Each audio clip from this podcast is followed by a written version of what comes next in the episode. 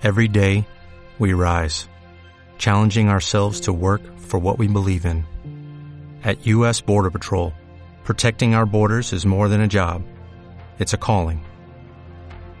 Agents answer the call, working together to keep our country and communities safe.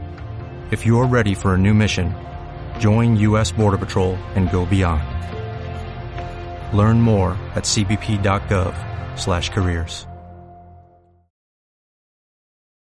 Podcast Los Tres Amigos.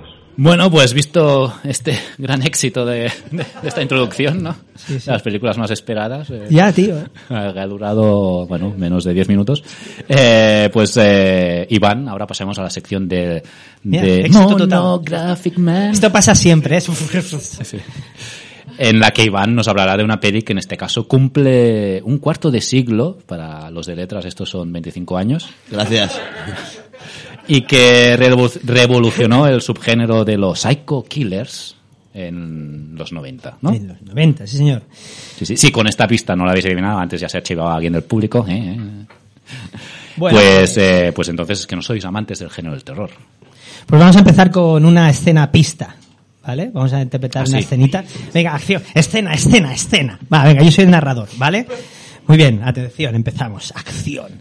La sartén de palomitas empieza a hincharse, pues los granos de maíz empiezan a estallar. Pop, pop, pop. Ring, ring, ring, ring. ¿Quién es? ¿Qué haces? Estoy haciendo palomitas. Soy Drew Barrymore. ¿Quién es? ¿Qué quieres? ¿Qué misterio? Dime, ¿cuál es tu película de pajares y esteso favorita? Exacto, estamos hablando de Scream, película de 1996, es que dirigida por Wes Craven. Eh, perdona, Wes Craven. Wes Craven, perdona, Wes Craven. Hugo, ¿tú sabes de qué va Scream? No, tío, no recuerdo ahora. No te preocupes que yo te la explico. Mira, pues va de esto. Sidney Prescott, una guapísima residente del pueblo de Woodsboro, traumatizada por culpa de la pelandusca de su madre, es acosada por un asesino enmascarado que tiene un móvil de prepago y le gusta jugar al Trivial Pursuit de las películas de sustos. Sidney le robará el protagonismo a la niña de E.T., aguantará las bromas de Shaggy de Scooby-Doo, le partirá la cara a Mónica de Friends, perderá la virginidad con uno de los peores actores de la historia del cine e irá a una fiesta en una casa donde se descubrirá la, la identidad del asesino. Fin. ¡Bravo! Qué ganas de verla, ¿eh? ¿A que sí? Sí. Sí, sí, sí, sí. Pues sí, oye, pues se cumplen 25 años de... Hace poco, hace un mes se cumplió 25 años de una de las películas de terror más emblemáticas del siglo pasado y de la historia del cine de terror, básicamente. 26, ¿no? 26...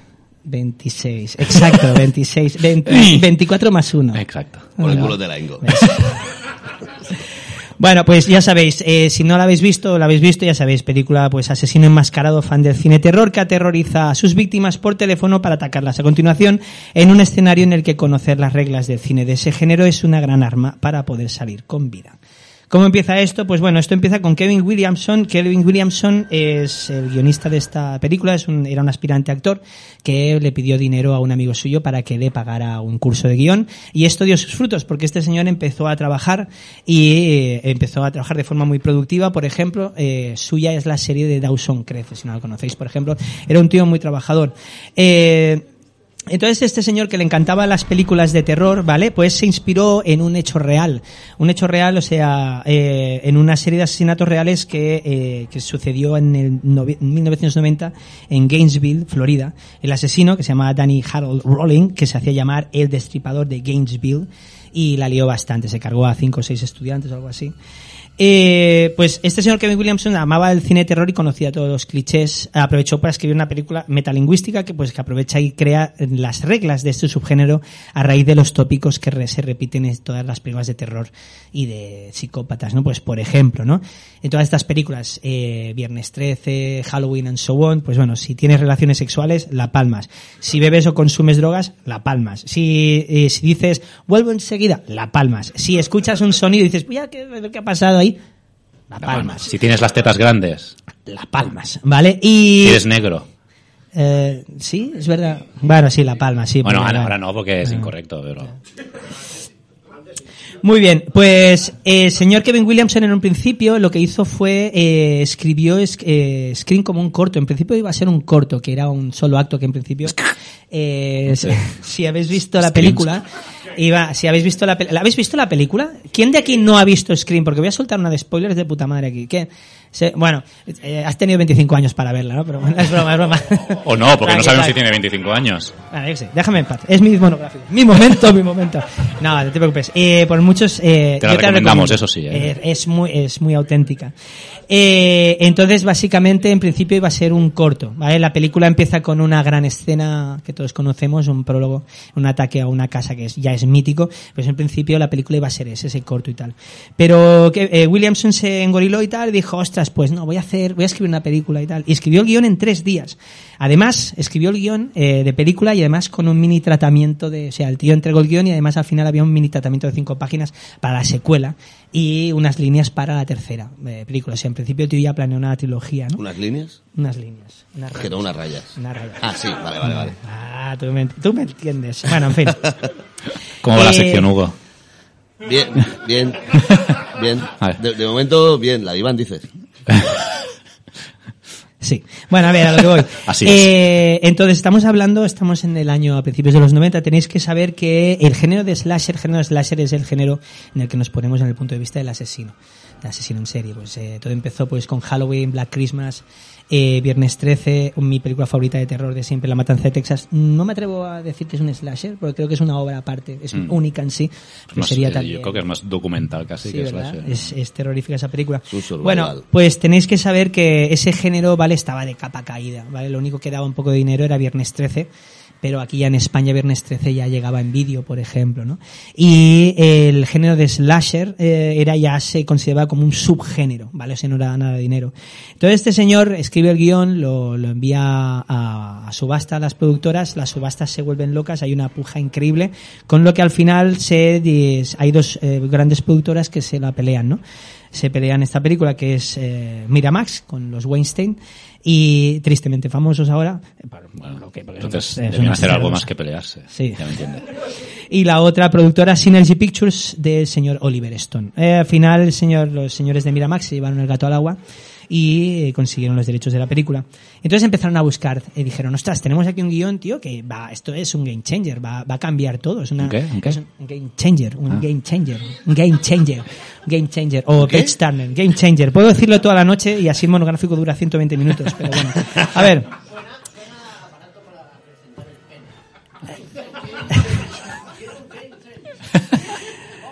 Se me había olvidado que están aquí. Bueno, en fin. eh, entonces dijeron, eh, ya que es una película muy me- que hace, es una peli metalingüística, habla del cine de terror en sí y tal.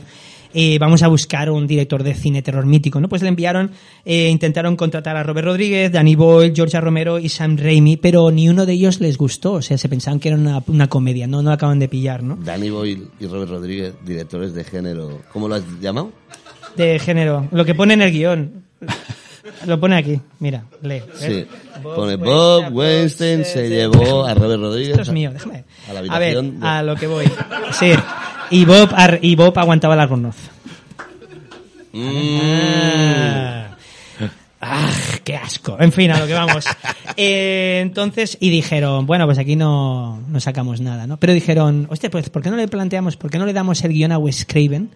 Que está un poco de capa caída. ¿Quién es Wes Craven? Wes Claro. Craven es director de cine insigne, director de, No director de, Ah. eh, películas como Las colinas tienen ojos, la, El del arco iris y sobre todo Pesadilla en el Street. O sea, no hace falta decir más. Pues este señor le, le pasaron el guion y tal y en ese momento él estaba preparando el remake de, de The Haunting, la película de Robert Wise de 1963. Y además eh, Wes Craven se quería alejar un poco del cine de horror. De hecho, unos años más tarde dirigiría eh, Música del Corazón o algo así de con Meryl Streep. Meryl Streep y Buenísima. Gloria Estefan, por cierto. No lo he dicho Buen- yo, me sigo de esto, ¿vale?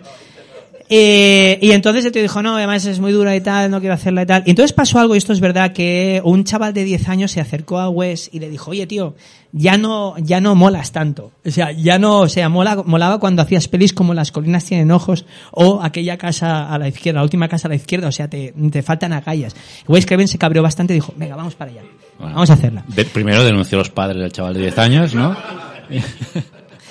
Bueno, eh, y además, pues, eh, con, además la Miramax consiguió como protagonista a Drew Barrymore. Drew Barrymore tenéis que saber que era una actriz que en los 90 pues fue muy popular. Ahora es una señora actriz, productora y tal, que ya tiene su estatus, una actriz que yo respeto muchísimo. Es una actriz que vimos en ET, tenía muy, muy- era muy, muy pequeñita en los albores de su época farinetas. Y después Donnie Darko. Sí, sí, eh, metía coca con 10 años. Sí, sí, sí, sí. Y coquete- coqueteaba con Bruce Willis. Con, para, sí, sí. Sí, o sea que se metían coca los dos. Sí, sí. Eh, y entonces eh, era muy popular. Y entonces cuando Grace Craven, eh, Wes Craven se enteró, dijo, ostras, además Drew Barrymore está ahí metida, pues yo quiero hacerla y tal, ¿no? Vale, pues entonces ya tenemos, tenemos a los, tenemos el guion, productora, director Wes Craven y protagonista, interpretando a Sidney Prescott, Drew Barrymore. Entonces, sucedió algo que es increíble. Eh, Drew Barrymore, la estrella, tuvo una, una, claro, era cabeza de cartel, dice esto, vamos a, la gente va a ir a verla y tal, no sé qué. Y tuvo una idea increíble, dijo a Wes Craven, oye, ¿qué te parece si me matan en la primera escena, no?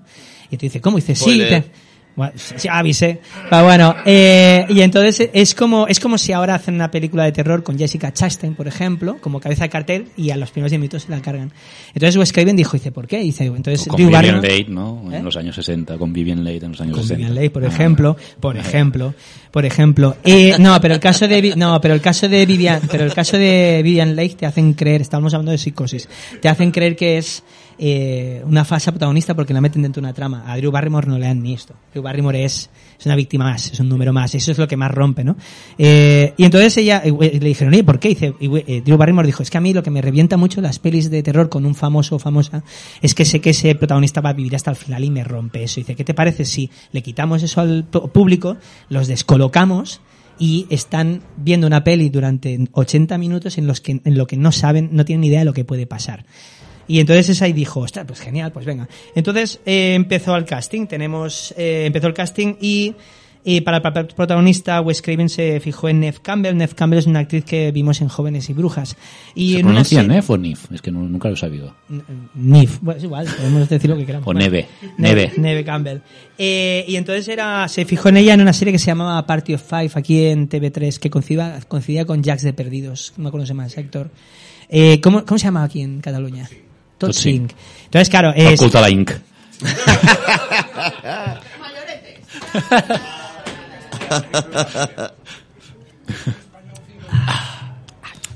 en fin. puedes proseguir. Gracias. Entonces, eh, Wes Craven dijo, "Hombre, esta, actri- esta actriz tiene una gran, tiene gran capacidad para el drama y tal, pues aquí, estás en un drama, pues en un drama de terror va a ir muy bien. Porque además el protagonista está traumatizado por la muerte de su madre y tal, ¿vale? Entonces esta chica dijo, va, yo no quiero, porque vengo ya de hace Jóvenes y Brujas, no me gusta cine de terror, me da miedo, pero su compañero en, un actor con, eh, que, con- que también actuaba en esa película, en Jóvenes y Brujas, que era Skid Ulrich, uno de los peores actores de la historia del cine. Pero eh, se parecía El a Johnny Depp de Mercadillo. que lo, lo contrataron para esta película porque se llama, se parecía a Johnny Depp, pues había dicho que sí, entonces dijo, ya, pues me apunto y tal, ¿vale?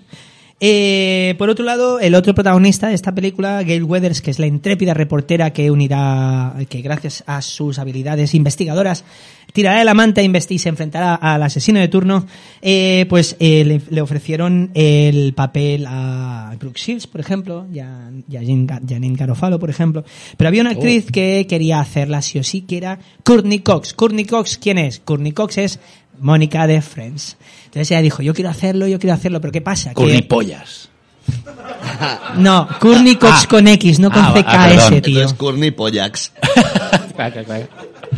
Bueno, vamos allá. Entonces, eh, entonces dijeron, los productores decían, hombre, no, vienes de la comedia y tal y mm, la gente no, no te va a tomar en serio. Y la tía dijo que sí, que sí, que quiero hacerlo. Entre medio, Elizabeth Berkley, eh, actriz que me cae muy bien, pobreta, eh, también eh, hizo casting para la película, quería hacerla, pero debido al fracaso, al desastre que fue Showgirls, se le cerró la puerta inmediatamente, lo cual no es culpa suya, me parece un poco injusto, pero bueno, ya Buenísima sabemos lo duro que es Hollywood, sobre todo con las actrices. En fin, eh, y Courtney Cox insistió, insistió y le dieron el papel. Y bueno, eh, increíble. Y además tenemos aquí el Weathers que funciona increíble. Por otro lado, para el papel hay otro personaje que es Randy Mix, que es el friki de la película, que hace un doble papel muy interesante porque hace papel de aliado y además de mentor. Es el que pone las, es un friki de cine, de las películas de terror, es el que aparece y les dice, tenéis que cuidado con el asesino porque está siguiendo las reglas del cine terror, entonces no digáis ahora Tiene vengo. la escena de mira atrás, ¿no? Mirando Halloween y él tiene el asesino Ahí, detrás. ahí tiene detrás ahí. Y, y entonces, para este, para este personaje, eh, estuvieron a punto de contratar a Jason Lee. Jason Lee es el protagonista de la serie Me llamo Earl, eh, Dogma Malrach, creo que salía en Dogma. si no me equivoco. bueno, es un Sí. actor que, que nos, nos gusta muchísimo. Y al final se lo dieron a Jamie Kennedy. Bueno, pues que, que hace un papelón. también. Sí, sí. Y... Era Satán en Dogma. En Dogma era Satán, es verdad, es verdad. Eh, entonces, para, y otro papel, para otro papel mítico que es el Du- eh, de Dewey, que es el ayudante del sheriff, mítico, es un personaje que a lo largo de toda la serie de Scream va ganando mucho, Puñaladas. Ah. puñaladas y mucho, y, y muchas dimensiones, es muy interesante. Se contrató a David Arquette, eh, de la familia Arquette, que justo antes lo habíamos podido ver en eh, Will Bill, de Will, eh, Walter Hill, una película que me gustó muchísimo. Entonces, el reparto lo completan eh, Skid Ulrich como el novio de Cindy Prescott, Billy Loomis, que es un homenaje al personaje de que interpretaría Donald Pleasence en, en Halloween, Dr. Loomis, y Matthew Lillard, que es, es, es un dibujo, es un actor que es un dibujo animado viviente y que recordaréis por interpretar a Shaggy en la adaptación cinematográfica de las aventuras de Scooby-Doo. Este señor es un gran actor, es un gran actor, pero claro, eh, eh, era lo que le fue bien es hacer muecas y pasarse, pero es un, es muy buen actor, es un gran actor. Entonces, eh, en el rodaje, el rodaje con un presupuesto... A raíz de esta peli, ¿no? Eh, Courtney se pasó a llamar Courtney Pollas Arquette. ¿no? Que- Courtney Cox y David Arquette se casaron. Sí, eh, esto, era una- esto venía luego. Ah, perdón. Spoiler. Bueno, nos hemos ahorrado 20 minutos de monografía. Así que vamos allá. Bueno, a lo que voy. Muy bien, vamos allá. Eh, empieza el, el rodaje con un presupuesto, o budget en inglés, de 14 millones de dólares. Un rodaje que duró 8 semanas. Y, por ejemplo... es cabeza de culo. Exacto, exacto, exacto. Mira lo que pone aquí. Después, en el rodaje, ¿vale? El...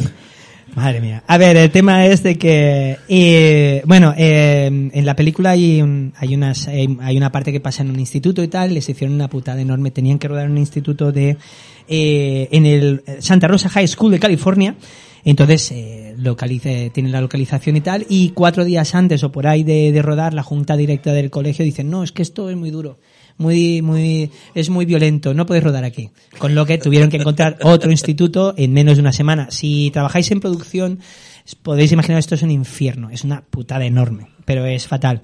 Por eso, al final de los créditos podéis leer ningún agradecimiento a la junta directiva de la escuela del distrito de Santa Rosa High School. Yo si fuera, además, les habría quemado el instituto, pero bueno.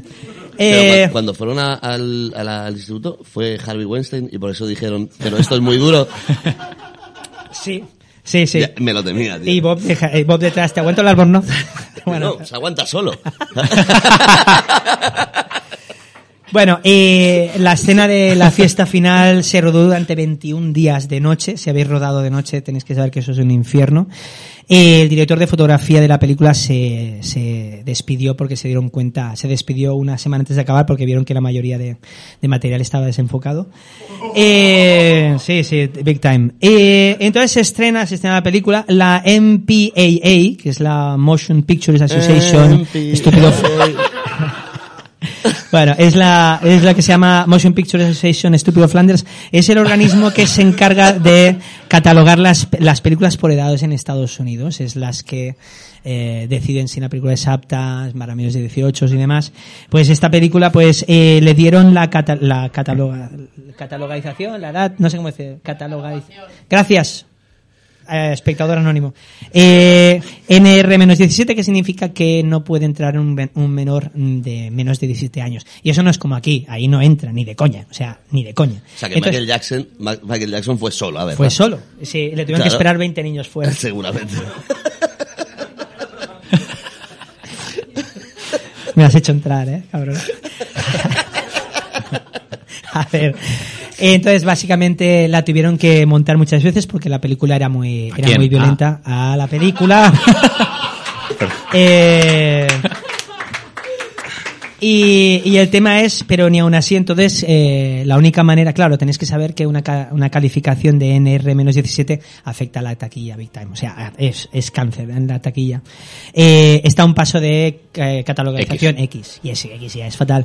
Entonces, la montaron y remontaron no había manera y al final Wes Craven les dijo a esta junta de, les, les convenció de que era una comedia. O sea, que al final era una puta comedia y dijeron, ah, vale, no lo habíamos entendido mal. Y consiguieron la calificación R. R significa que eh, esta, eh, no está permitida a menores de 17 17 años, pero pueden ir acompañados. Por lo tanto, se salva la taquilla, genial, ¿vale? Eh, se estrena en Navidad, se O estrenó sea, en Navidad. Michael Jackson pudo ir con los niños. Pudieron ir todos. De hecho, eh, llenaron el anfiteatro. Ah, ¿En serio estoy haciendo ¿De bromas qué? de esto, tío? En fin. Eh, Menos bueno, dos butacas que fueron Woody Allen y su hija. bueno. Eh, se estrena... la última fila, que son las butacas, esas dobles. Bueno, se estrena cinco días antes de Navidad, ¿vale? Pensando, bueno, pues en Navidad no se suelen estrenar estas películas, va a ser un éxito y tal. Eh, no, entró en, entró en taquilla en el número 4 con 6,4 millones de dólares. Acordaos que el presupuesto fue de 14. Pero no, no, no ha ido muy bien. Pero pasó algo muy mágico. Que es que el boca a boca funcionó muy bien, ¿vale? Y entonces empezó a escalar empezó a escalar posiciones y pasó algo muy guapo, que durante muchas semanas se mantuvo en el, en el, en el puesto 3, puesto 2. O sea, fue, al final básicamente recaudaron 100 millones de dólares, lo cual pues fue un exitazo, ¿vale? Y eh, por otro lado, re- Wes Craven recuperó la fe en el público y afianzó a Neve Campbell como la nueva Scream Queen. ¿Cómo definirías eh, eh, Scream Queen, Hugo? La reina del grito. Ah, no, que eso es traducir, perdona. No, bueno, ¿cómo, cómo Pues eh, eh, una chica que grita en las pelis de miedo. Está, bueno. Me gustan mucho nuestras conversas. Ya, tío. sí. Bueno, básicamente, lo que quería decir aquí mi amigo Hugo es que en el género de terror las Scream Queens son actrices que sean, por ejemplo, Jamie Lee Curtis es un gran ejemplo, pues actrices que hicieron muchas películas de terror. Eh, Linnea Quigley, por ejemplo. Michael eh, Caine. Michael Caine. Ostras, me ha venido ahora una versión de Viernes 13 en Inglaterra con abuelos y Michael Caine. Los compro. Sí, Está bien, ¿eh? sí, no sí. está nada mal, no está nada mal. Espabila que se nos va. Bueno, eh, Merlin Barnes, por ejemplo, ¿vale? Y entonces Neve Campbell fue, fue una de las últimas. Y Sherry Moon Zombie. Queen. Sherry Moon- pero Sherry Moon Zombie, tú la pondrías Pero como grita mientras mata. es la otra. ¿sabes? Está bien, está bien, está bien. Claro, tío. ¿Dime? Sí, muy bien. Sí, señor. Exacto. Muy buen ejemplo. Sí, señor. No, no, pero hemos dicho actrices. Eh, exacto. Pesebre, Will. Bueno, vamos allá. La crítica, la crítica la, la adoró y ganó tres premios Saturno. Ya sabéis, los premios que se celebran en el sexto planeta del Sistema Solar cada, cada 137 años. Mejor película, mejor guion y eh, mejor actriz a Neve Campbell. Eh, eso también hizo también que el- eh, las ventas de... Claro, porque esta película, ¿La con lo que de decía... No, no, ahora vas a flipar. Vas a flipar, vas a flipar, de hecho. Vas a flipar ahora. Vas a flipar. A ver, a ver, va chulo, va, No, no, vas a flipar. Ya me he olvidado lo que iba a decir. En fin. Eh, esta película, bueno, el asesino pues llama por teléfono, claro, el, lo- el tópico es, ya bueno, lo que han hecho ellos, ¿no? De que estás sola, qué película estás viendo, no sé qué. Bueno, las ventas de Hola, Cindy. identificadores de llamadas se dispararon 300% en ¿Qué Estados dices, Unidos. Sí, tío? sí, fue increíble. ¿En serio? Yo espero, yo espero que los anuncios Vendieron fueran... tres en un año, tío. En vez de uno. No, no. Es que soy de letras. ¿eh? Ni tan siquiera lo he calculado bien. Yo, yo te digo una cosa, yo, yo solo espero que los anuncios de tele de estos cacharros fueran Ghostface. Ghostface es el asesino. Que fueran Ghostface promocionando el cacharro diciendo, espero que si sabes cuál es tu película favorita, ya te estás comprando este cacharro. Ja, algo así, ¿sabes? Ghostface es cuando tienes así, estás cabreado, tienes cara de perro. Ghostface. Sí, de Ghost, sí, muy bien. Merci. Bueno, vamos allá. Eh, vale, muy bien. Curiosidades. Nos gustan mucho las curiosidades. Mucho. ¿vale? El título original de la película era Scary Movie. Scary Movie, ¿vale? Scary Movie. Esta película se llamaba Scary Movie. Pero lo que pasó es que cuando Kevin Williamson les dijo el título por teléfono a los productores, pues empezaron ahí, ¡guacha! Este hombre era guacha. Así, ¿no? Y dijeron, oye, nen, vamos a cambiar el título porque si cada vez que decimos el título vamos a estar así, no vamos a rodar nunca. Entonces, eh, justo en ese momento eh, sonaba en la radio la canción Scream de Michael Jackson y dijimos, la llamamos Scream. Una de estas dos cosas que he dicho es verdad, Vale. ¿vale? Eh, Es más. ¿Sabes cuál es la banda en la que tocaba Eric Clapton? Scream, tío.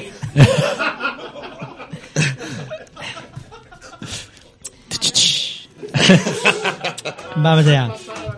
Eh, como bien ha dicho nuestro amigo y director Héctor, eh, Courtney Cox y David Arquette se, se- se fundieron en una historia de amor. Ah, qué bonito. Eh, Ghostface, que es el asesino que va de negro con la máscara, en principio iba a ser blanco, iba a ser todo blanco.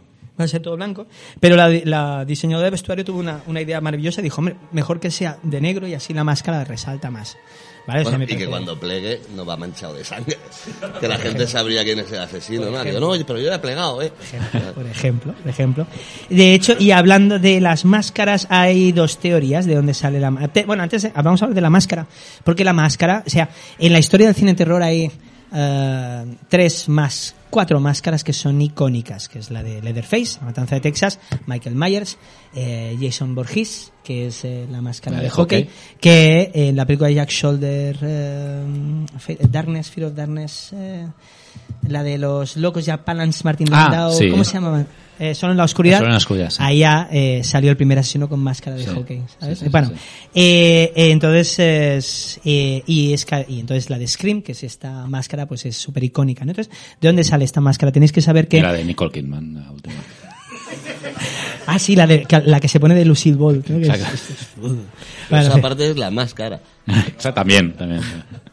La máscara. ¿eh? Bueno, en fin. eh, ent- bueno, eh, entonces eh, tenéis que saber que antes, pues, esta antes de eh, contrataron los KNB, KNB que eran los eh, Kurzman, Nicotero y Berger, eh, nuestro eh, monográfico que dedicamos a Abiertos hasta el Amanecer y hablamos de ellos, era una empresa muy importante de efectos especiales, eh, diseñaron mogollón de máscaras para esta película, pero ninguna triunfó. Eh, entonces, eh, hay dos teorías de, de dónde sale esta máscara. Una que es verdad, tiene que ser verdad, la otra no, pero la que no es verdad es más guay, así que voy a empezar con esta. Dicen que Wes Craven se la, se la robó a un amigo de su hijo.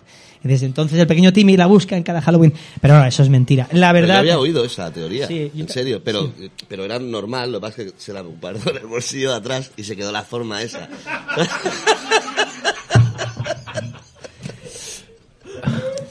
Bonita camiseta. Gracias. Mucho. A ver, vamos allá. Eh, nada, la otra básicamente, esta, esta máscara, esta máscara fue diseñada por una tal Brigitte Slayertin, Slayertin, Brigitte Slayertin, eh, que esta señora era una, era una diseñadora que trabajaba para una empresa de, de disfraces y máscaras que se llamaba Fanworld, que era una compañía como la de Halloween 3, pero de buen rollo. Entonces diseñó esta máscara eh, pues e inspirándose en el cuadro de- del grito de Edward Munch, los personajes fantasmales de los dibujos animados de Betty Boop y en la portada de álbum de Pink Floyd, The Wall. De hecho, eh, esta máscara se le llamaba eh, como de Peanut Eye Ghost, o sea, como el, el fantasma con ojos de, de cacahuete, ¿vale? Y de hecho, si veis, si habéis visto algunos, si veis algunos dibujos de, de Betty Boop, de estos antiguos, o si jugáis al Headcap, Que pensé que Headcap- ibas a decir, si veis un fantasma con ojos de cacahuete, te darás cuenta de, ¿sabes? Sí, exacto, exacto. Sí, sí. Pero bueno, si miráis eh, estos dibujos animados, veréis que el- todas las figuras fantasmales tienen ese rollo, ¿no? De, "Uh", entonces, así que tiembla y tal. Eh, y entonces eh, la diseñó esta señora. Entonces, luego, para, mientras localizaban para la película, la productora Marianne Magdalena, no confundir con María Magdalena, que era otra, y hacía otras cosas de otra época. Bueno, le, le hacían eh, La mágicamente. hacían, sí. ¿verdad? Eh, entonces, mientras estaban localizando para esta película, la descubrió, esta, la vio esta máscara tirada y dijo, oye, mola. Y así tenemos una de las últimas máscaras icónicas, no ha habido ninguna más después, si no me equivoco. Sí, la del Capitán Spaulding, pero es pintada sobre la piel. Sí, Es el último icono de terror. Sí, te lo compro. Mil cadáveres, bla, bla, bla. te lo compro, te lo compro. Eh, bueno, básicamente, y, pero poca broma, porque nos est- estuvimos a punto de quedarnos sin esta máscara, porque eh, Bob Weinstein, el productor, el de la Bornoz, Uy, ¿dónde se la puso? Eh, entonces eh, vio, el tío cogió y se paseó por la, la sala de Mont, vio ahí pues los dailies. Los dailies son los que pues la gente va rodando una película, pues cada, pues por la noche ven, ¿qué hemos rodado hoy? ¿Qué? Para ver la calidad de, de la película y tal. Los Entonces, Currys de Jim Henson, de... Sí, los, los, están- los, los curris aquellos están siempre trabajando. Exacto, exacto. Y que se, los Fraggle pues se comen las construcciones. Eh, entonces el productor este vio unos cuantos, vio algunas escenas y dijo, "Eh, esta máscara es para idiotas. Tal cual, dijo, esta máscara es para idiotas. Sí, era un regalo para ti, Bob, ¿no? y entonces él dijo, dijo, oye, os propongo una cosa. Vamos a rodar la misma escena de siete, con siete tomas diferentes y cada toma una máscara. Vamos a probar siete máscaras diferentes. Wes Craven dijo, ni de coña. No, vamos a hacerlo y tal. Dice, mira, te propongo una cosa, Bob. Te voy a, le montaron rápido así el prólogo. Dice, te vamos a montar el prólogo, quiero que veas la escena de Drew Barrymore. Quiero que lo veas, a ver qué te parece. Vio esa escena, que es la escena que nos rompió a todos cuando lo vimos en estreno. Eh, y el tío dijo, ya está, me callo. Y gracias a eso tenemos esa esa escena eh, en la que muere eh, la chica esta. Y hablando de morir, otro spoiler, lo siento. Eh, David Arquette, que es el que interpreta al personaje de Dewey, es un personaje maravilloso, eh, moría, moría, eh, ¿vale? O sea, se lo cargaban y tal, pero Wes Craven dijo, ostras, mm, vamos a rodar una escena en la que se lo llevan al hospital por si acaso. ¿Qué pasó? Que en el pase de prueba, en el pase de prueba, la gente se enamoró de ese personaje y se quejó de que se lo cargaran. Ya tenían la escena rodada en la que le llevan al hospital. Y este personaje ha salido en todas las precuelas y es mítico, es bastante. Secuelas. ¿Secuelas? ¿He dicho precuelas? Sí, sí, se, se Es- cuela, es- se cuelan todas, tío. Sí, sí, sí. Eh, entonces, otra cosa, eh, la voz, la voz que escuchan por teléfono, que es muy característica, es la misma voz siempre, ¿no? Pues este señor, ¿cómo fue? Este señor era un doblador de, se llama Roger Jackson, y era un doblador de películas de dibujos animados. Y, y lo contrataron, este señor lo contrataron como lo que se llama, em, em, digamos, em, lo, lo contrataron para darle réplica a los actores en set, ¿vale? Entonces, dada la réplica, pues el actor tenía el, el teléfono y entonces este actor estaba en otra sala y le daba réplica. Y la idea es que luego en postproducción se dobla, se pone la voz que quieras. Si queréis ver un gran ejemplo de esto, os recomiendo que busquéis las tomas de Star Wars sin la voz de James Earl Jones. Son increíbles, ¿vale? O sea, son increíbles. Básica, bueno, básicamente, entonces es, eh, el, te- el tema es que este señor pues daba ahí la voz y a Wes Craven le encantó, le encantó y entonces este señor es el que le, se quedó todas las secuelas, este señor es el que le da la voz a Ghostface en todas las, este señor solo estaba ahí para eso, para hacer un parche y le encantó, ¿no? Y de hecho Courtney Cox en una entrevista explicaba que el tío nunca salía de- del papel. ¿No? Que se- entonces entre toma y toma, pues la tía cogía el teléfono y le llamaba. Y entonces ella, Mónica, le decía, oye, ¿qué llevas puesto? Y el otro dice, cállate, zorra, ¿sabes? Era, ¿sabes? Era, sí, sí, sí, era. No, pero este era Harvey Weinstein. eh. Eh, en fin, eh, también deciros que en el- la escena de, del prólogo donde muere Drew Barrymore, quien interpreta a Ghostface, que es el fantasmilla, es Wes Craven, además. Oh. Es el que, sí, sí, es Wes Craven. que es recibe la paliza, porque, el que recibe la película, la, la, peli- La la paliza. paliza. disculpa. Eh, Wes Craven además hace un cameo como el conserje, hay un, canse- un cameo muy, muy cutre, pero es muy, muy, Es muy cutre, es muy, eh, la cutre, es verdad. muy entrañable, muy entrañable. Sale ahí, sale el director y dice, ¿qué coño pasa ahí? Entonces sale, sale el, el, el Wes Craven haciendo de conserje vestido de, de Freddy Krueger. Y dice, ¿cómo me ha llamado? ¿Sabes? Entonces es, perdona, Fred, ¿sabes? Y tenéis Oye, que... Lleva sombrero y todo. Sí, que sí, no, no, sombrero. es, es- y eh, no, no me queda claro si además coge la... la Sí, está, está quitando los chicles pegados con una uña muy larga. Ah, sí. Vale. Eh, sabemos que Neve Campbell y, eh, eh, y Skid Ulrich fueron los actores principales de la película, pero estos papeles estuvieron a punto de caer en Ben Affleck y Reese Witherspoon, que dijeron que no. Y, pero otro actor que estuvo a puntísimo de interpretar a, a Billy Loomis, el novio de, de la protagonista, fue Joaquin Phoenix. Oh. Y Joaquin Phoenix dijo que no. Eh, Birly Birloques, que en el fondo nos ladran al pairo de la vida, eh, Reese Witherspoon y Joaquin Phoenix acabarían concediendo un Walk the Line, ese brutal eh, biopic de Johnny, Johnny Cash. Johnny Cash, eh, dirigido por James Mangold. Juanito efectivo. Eh, hay un cameo de Linda Blair. Linda Blair es Oh, la sí. niña Regan de, del exorcista. Hay un cameo que hace, interpreta a la, a la La periodista, periodista. esa que le dice, queremos saber, no sé qué, y empieza a, a escupir puré de guisantes. Eh, eh, y entonces, eh, la tercera, dicen que es lo que os decía, ¿no? La, estaba Bueno, y el pensado- sheriff, el sheriff es de, salía en Halloween también. No, salía en Pesadilla en el Mestre. Ah, eso empezó en el sí, perdón, sí. Y, mm, y haciendo de policía también. Sí. Y Kevin Williamson dijo que la backstory de este personaje es que quedó tan des- eh, perjudicado, traumatizado con los, lo- eh, los eventos con Freddy Krueger que se cambia de localidad. O sea que se puede comprar que es... Bueno, estas historias de los, de los guionistas. Por ejemplo, si seguís a Tarantino sabréis que en todas las películas se fuman los red apples. Eso está guay, ¿sabes? Es, esos universos y tal. En fin, a lo que voy. Y, entonces... eh, Nada, la tercera, ya os he dicho que estaba pensado que sería una trilogía. Eh, a mí no me queda muy claro porque la tercera parte no la escribe Kevin Williamson. Dicen que fue porque se enemistó con los Weinstein, movidas y tal. Uy, Y uy, uy, uy, uy. Le recibió en Albornoz. No le tocaron demasiado. Qué bien, Williamson. Eh, Robert Rodríguez, que es uno de los directores que dijo que no a la película, ¿vale? Eh, tenéis que saber que a raíz de, de los eventos de esta película, hay más entregas, pues en la ficción de la película, pues se hace una película dentro de la película que relata los eventos de, que hemos visto en Scream y se crea la serie de películas Stab o Puñalada. Puñalada. Y la segunda parte eh, de Scream, Con que es mi, es mi Spelling. favorita, eh, empieza con un público que va a beber la película de Scream, de Stab, ¿vale? Entonces sale el director y es Robert Rodríguez. ¿Sabes? Esas bromillas y tal, ¿no? Eh, hubo secuelas, eh, eh, em, la película pues re- revitalizó el género y hubieron pues es- Scream 2, Scream 3, Scream 4 y la 5 que la vimos el otro día Por luego. Y luego Hugo y yo eh, comentaremos qué nos pareció, ¿vale? Eh, la película puso de moda los carteles con las caras de los protagonistas en fuga, ¿vale?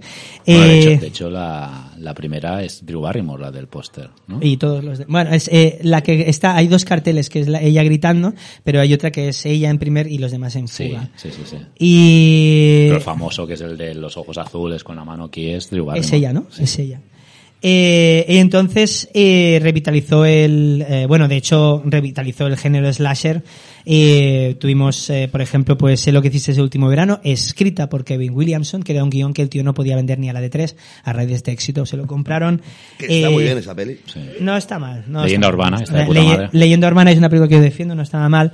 Che- Cherry Falls y... la urbana no es Kevin Williamson. No, no, No, que no, digo que Ah, vale, revitalizó vale, vale, el el género de slasher. E incluso aquí tuvimos... Kevin, eh, eh, Kevin Williamson es la señorita... y, y Kevin Williamson La- dirigió... la Mrs. Tingle, esa Mrs. de- Tingle, pero eh. no es un slasher. No, pero bueno, pero no está mal es esa peli. simpática. Em, aquí en España tuvimos también, seguimos esa, tuvimos nuestra peli, nuestro tuno negro. Y Hostia, tú no negro, me cago en la puta, tío. me prometí que lo diría sin reír, pero en fin. Eh, y el arte de morir, ¿os acordáis del arte de morir? Sí, Seguimos. la escena de la piscina es mítica. ¿eh? Sí, la peli es mítica. A ver, eh, y obviamente tuvimos parodias, tuvimos Scary Movie y otra que es, sí, la- bueno, no, estaba mal. No, la 3, la 3 es la buena. Hombre, está, está Zucker la 3, tío. Em, La 3, la 3. Y no tenéis ni idea. El- Fuera, fuera, machaos, hombre, ya. Eh, y otra secuela que es una marcianada, pero a mí es que las pelis malas me vuelven loco. Es, hay una que se llama Sé lo que gritasteis el último Oh, qué Halloween. mala, tío, o Sé lo que favor. gritasteis el último viernes 13. Es una, es fatal. Pero hay un homenaje a Christine que es súper divertido. No sé. Muy divertido. No tío. me acuerdo ya. Ah, es, una, es una mierda. Bueno, en fin. Eh, y, y, qué, ¿Y qué os puedo decir? ¿Qué me parece a mí? Pues, ¿qué me parece a mí esta película? Pues bueno, uno de los últimos clásicos de cine terror, poco antes de iniciar este siglo XXI, que ha sido víctima de remakes, reboots y eso que se llama terror elevado, ya lo he dicho. Oh, no. Eh, una, com- una combinación, una reunión genial entre un narrador con muchas ganas de explicar cosas y un director con una experiencia y un oficio increíbles. Para mí una genial película de terror intrépida, frenética y también muy entrañable, que crea un magnífico grupo de personajes protagonistas que los hemos ido viendo secuela tras secuela, ¿vale? Casi son como el, el solo les falta solo les falta la furgoneta de Scooby-Doo, o sea, porque es el tema de ha vuelto Ghostface, nos tenemos que reunir, vamos a desenmascarar, no sé qué, ¿sabes? Por- sí, muy bueno. American muy Pie del terror. bien. Y nunca hemos perdido, y Neff Campbell sigue estando ahí, que la adoro, la adoro, la amo. Y por cierto, Neve Campbell, eh, a raíz porque hicieron la primera, pero no firmó contrato para las secuelas, en cada secuela se llevó 20 millones de dólares. Sin que, sin que se enterara nadie. Eh, gran película metalingüística, metalingüística entendemos pues, película pues que pues que habla de otros géneros, lo que sea, ¿vale? O que habla del cine en sí. Pues que ya había sido precedida por una- unas unos años antes había sido precedida por aquella película que yo adoro como a pocas y que fue duramente incomprendida en su estreno que fue El último gran héroe, protagonizada por Arnold Schwarzenegger, donde allí en vez de hablar de las reglas del, del género de terror pues se centraba en el- las reglas del cine de acción ochentero. Aparte, un año antes de Scream, pues habíamos tenido una pequeña dosis de metacine, esta vez hablando de vampiros y, la Hammer en aquella abierto hasta el amanecer. Y podríamos hablar también de una que se llamaba Fundido Negro de 1980, pero yo no la meto en el mismo saco, pero bueno, habla del cine dentro del cine y tiene su cosa. Eh, y además, esta película fue la que empezó a dar una pequeña pátina realista al cine de terror, ¿no? Un poco. Fue la primera vez que veíamos cómo las víctimas le daban una patada, un golpe al asesino, al asesino de marras, ¿no? Eh, y, y, y de hecho a partir de ahí fue bastante común. O sea, era bastante común pues que el asesino, bueno, en todas las de, Sc- de Scream, el asesino se lleva alguna patada. Pero un gran ejemplo fue que inmediatamente después eh, tuvo lugar Halloween H20. Y Halloween, eh, En la saga de Freddy Krueger ya pasa. En Le meten una en- paliza a en la primera, Krueger. en la primera No, no, de- y en la 3, la que ya ellos controlan el sueño. sí, De hecho, hay- la 4 es Dream Warriors. La 3 es Dream No, la Warriors. la Es tres. Dream Warriors.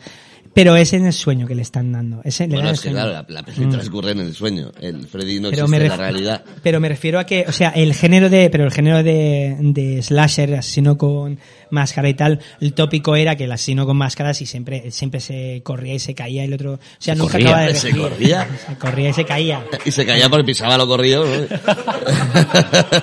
Bueno, lo que quiero decir es que la gran ironía es que Scream bebe mucho de una- un gran referente de Scream es Halloween, por ejemplo. Eh, después de Scream se estrenó Halloween Bueno, de H20. hecho, la peli que están viendo en la fiesta es Halloween. Es Halloween.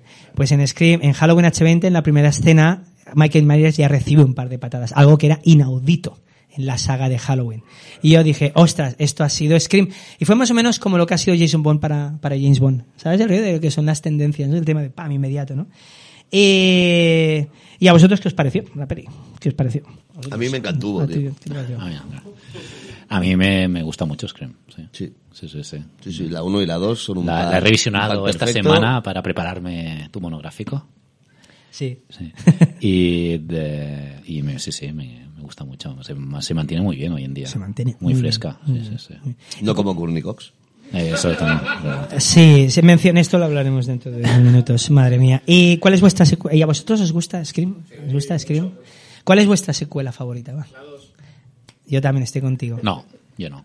¿No? Yo la 4. La 4, ¿cuál es tu secuela favorita? Eh, ¿Cuál La es tu está secuela viendo. favorita? La ¿La 3? ¿Quién ha dicho la 3?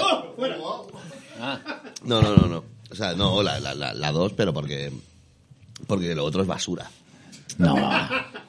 Por, ah, por cierto, Scream, no, esto no lo has dicho, introdujo una cosa que tampoco, no sé si se había visto antes, pero fue revolucionario, que es que no es un asesino, sino son dos.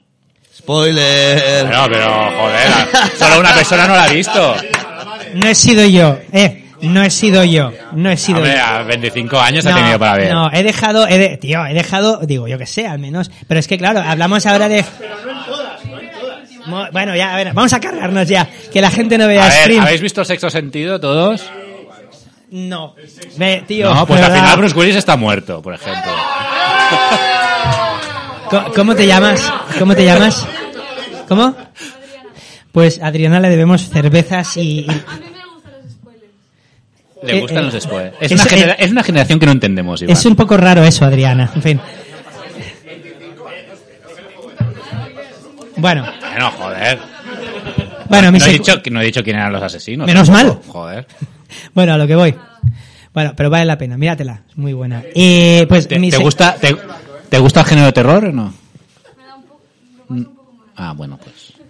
Bueno, mi secuela favorita es la segunda, que la segunda tiene dos escenas de terror.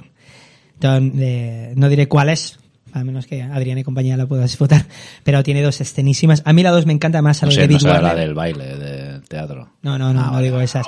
Y no, no, no, eh, sí, ahora sí. Y ahora vamos a, vamos a jugar a la eliminación. Sale David Warner además y a mí la 2 me encanta, es una continuación. Que es una pena que Timothy Olyphant está horrible, pero bueno. Y, y nada, eso es lo que tengo que decir de Scream. es horrible la segunda. Esto es lo que tengo que decir de Scream. Muy bien. Está. Bravo. Bravo.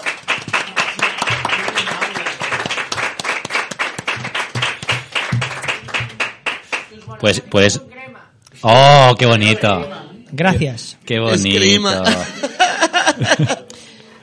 Por cierto, Raúl de Traca, el otro día vi una, vi una, una foto de un caballero, un caballero medieval y dije, ostras, qué guay, por fin llegan los espectáculos medievales a Barcelona. Y luego miré de cerca y me di cuenta que eras tú con 10 años en una función teatral. Vaya bluff. Estabas muy mono, por cierto. Bueno, Iván, eh, puedes introducir la canción si quieres. Ah, sí, es verdad, es verdad. Vale, pues la canción, ¿qué canción os traigo? Pues bueno, eh, como buena banda sonora de, de película de terror interpretada por teenagers, pues la banda sonora de Scream estaba llena de, de temas de varias bandas musicales. O sea, por cierto, perdona que te interrumpa. ¿eh? Dime. Ah, viene a colación de la banda sonora. En Scream 2 me, me encanta que utilicen la, reutilicen la banda sonora de Broken Arrow de Hans Zimmer. Ah. El tema, el ton, ton, ton, ton, ton. Ah, el tema de Dewey. Ton, Eh, porque ton, es el ton, tema de ton, Dewey. sí, pues es, es de Broken Arrow. Ostras. Hans Zimmer, sí. Qué gran, no lo sabía. sí, sí. Muy bien. No, lo que está, bueno, eh, el personaje de Dewey siempre tiene, siempre que sale tiene una, una musiquilla. Ese es de esa. Es Hans ah, Zimmer de, muy de. Broken Arrow. Oye, esto es, esto es una curiosidad mejor que todas las que he dicho yo. Me ha encantado. Por eso soy el director. Sí, ahí está. Y por eso estoy aquí. Oye, a lo que voy. Eh, nada, Yo también pues, quiero decir algo. Dilo. No, no, que espero, no sé qué. pero a mí me gustaría... Bueno, eh, pues Perdón. nada, la selección, la banda sonora de Scream, pues era una selección de muchas bandas de la época. Y dentro de esta selección, una canción encontró un sitio perfecto en una película de terror y es que prácticamente se convirtió en el leitmotiv de la saga. Pues sonó en cada una de las entregas. Estamos hablando de Nate- Nick Cave y los Light Seeds, Lightning Seeds. Bad Seeds. Bad Seeds, Bad gracias. Seeds. Y eh, su Right Right Hand.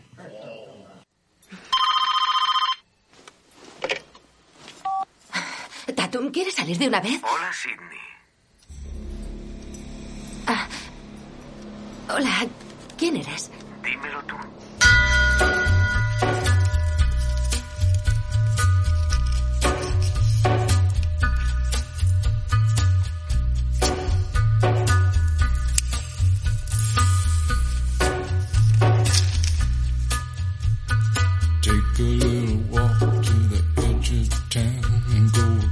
The track.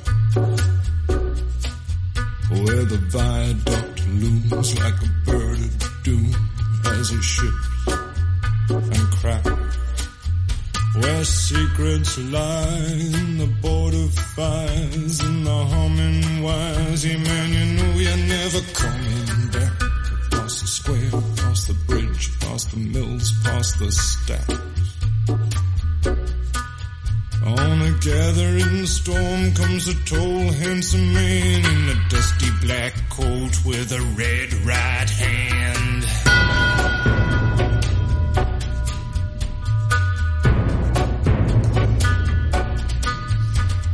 Wrap you in his arms, tell you that you've been a good boy. He'll rekindle all the dreams that took you a